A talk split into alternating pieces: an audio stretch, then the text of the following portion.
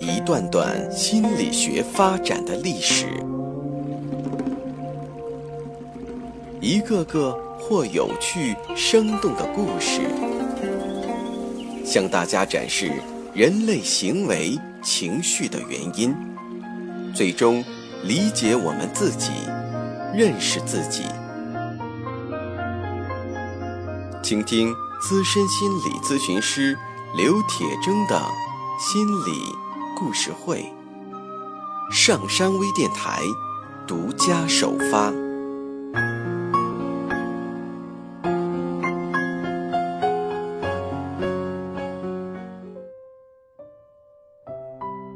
你好，欢迎收听今天的心理故事会，我是心理咨询师刘铁铮。在我们上周的故事中谈到，弗洛伊德发现。在人的意识之外，还有我们所不了解的自己的部分，这就是潜意识。于是他试图通过自由联想的方式，帮助病人可以了解他的潜意识。但他很快发现，病人无法长时间的保持自由联想，因为那些阻碍着内心的想法浮现的力量，与那些。被压抑的秘密之间的联系过于紧密，因此，人们并不容易让潜意识的秘密就那么流淌出来。病人的问题来自于他们内心存在着某些冲突，而这些冲突的想法和感受却很难得以表达。同时，病人会把过去的模式和关系拿到现在。在他和分析师之间的关系中呈现。我们可以在一位叫做格罗利亚的案例中看到这种冲突。格罗利亚是一位二十多岁的律师，他成长在西部大城市的一个中上层家庭中。他接受分析性治疗的原因是他无法决定自己是否该嫁给他同居了一段时间的男人。用他自己的话说：“我不知道他是不是那个合适的人。”分析中发现，婚姻并不是格罗利亚犹豫不决的唯一领域。尽管他自己从未明确说出，甚至连他自己也不是完全清楚，但其实普遍存在的疑虑覆盖了他生活的所有的重要领域。几乎任何活动似乎都令他暴露在潜伏的危险面前。他在任何情况下都难以让自己自然而为，他的生活因此受到阻碍，并且烦躁不安。每走一步，他都设想可能发生的最糟糕的情景，并仔细搜寻其中这种可能性的线索。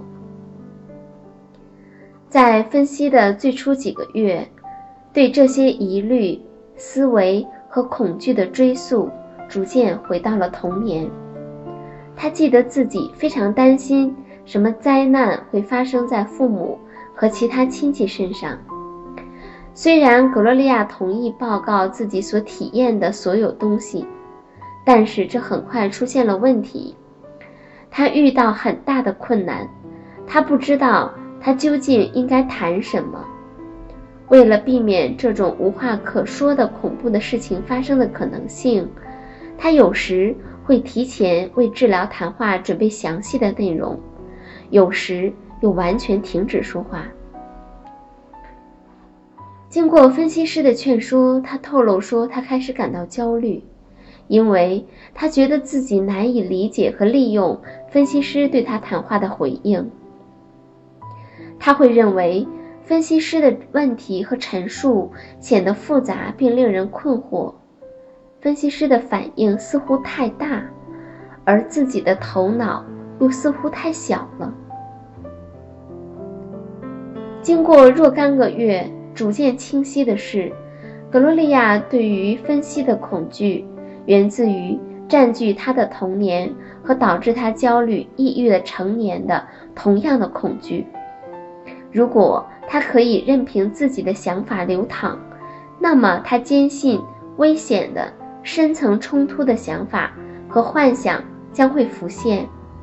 他认为他的情感、他的躯体过程、他的想象，所有这一切都是危险的，可能会失去控制，因此需要不惜一切代价来克制他们。他始终在监控和审查自己的体验，并抑制自己的心理过程，虽然他自己并没有意识到。弗洛伊德发现，对于格洛丽亚来说，最有帮助的不是去发现她的秘密，而是去探讨她对于分析师的冲突的情感和愿望，以及对于自由联想的阻碍。所以，我们看到他对于治疗师的感受。也可以由此进入，并看到他过去在关系中的感受。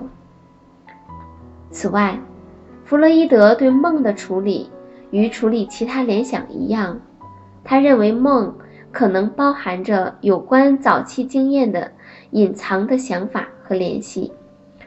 弗洛伊德相信梦是冲突愿望的伪装的满足，在睡眠状态下与在催眠状态下相似。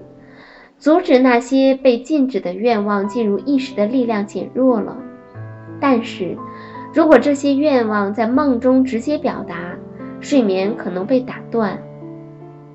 于是，在推动愿望进入意识和阻止愿望进入意识的两种力量之间就达成了妥协。我们内心的愿望只能以伪装的形式在梦中出现，作为不速之客。但打扮的看起来像是这个群体中的一员。梦的真正意义经过了复杂的歪曲过程，从而变成了我们在梦中体验的内容。前面提到的古洛利亚曾有一个梦，她梦到自己是五岁，带着极大的兴奋等待父亲下班回家。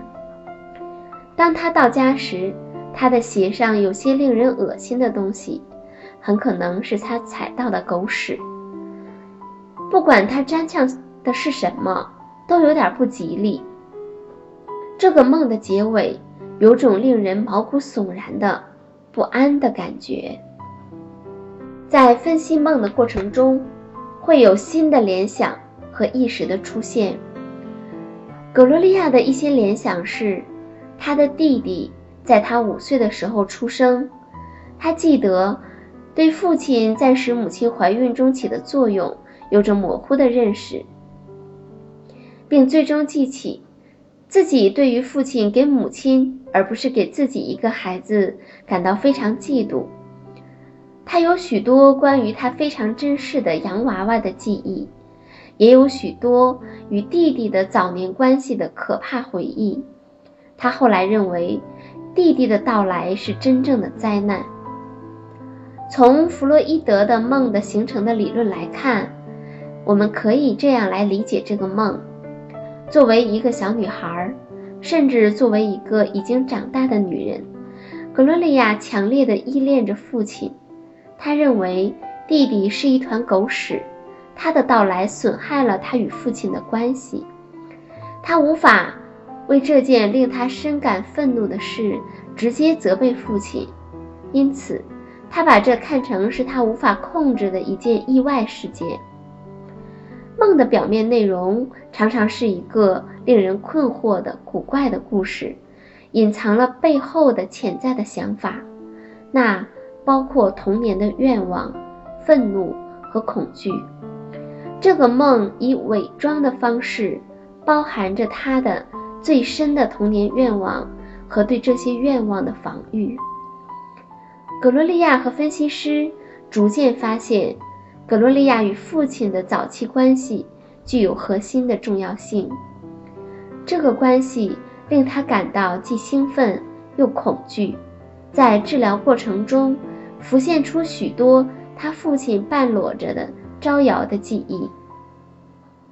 性和父亲都既令他强烈兴奋，又令他深感危险，而他的心灵。就像他童年的阴道一样窄小而脆弱，虽然他渴望接受分析师对于这些的解释，但同时他又害怕被他们所破坏。尽管遭到了医学同行的诸多批评，但弗洛伊德还是拓宽发展了他的幼儿诱惑理论。尽管幼儿诱惑理论之后被他自己推翻，但弗洛伊德越来越坚信，强烈冲突的性欲不仅主导着未来患神经症的人的童年，也主导着所有男人和女人的童年。弗洛伊德的临床发现。使他重新思考性欲的性质，以及性欲在整个心灵中所扮演的角色，而这也让很多人误以为精神分析就是言必谈性的一个流派。虽然精神分析在现在的发展已和一百多年前的弗洛伊德时代大不一样，但我们依然还是非常敬佩。弗洛伊德的先驱的力量。今天的故事就讲到这里，欢迎收听，我们下期再见。下载喜马拉雅手机应用或登录微信搜索“铁铮心理”或 SS Radio，关注上山微电台，听友 QQ 群二五八二八二六，让我们一路同行。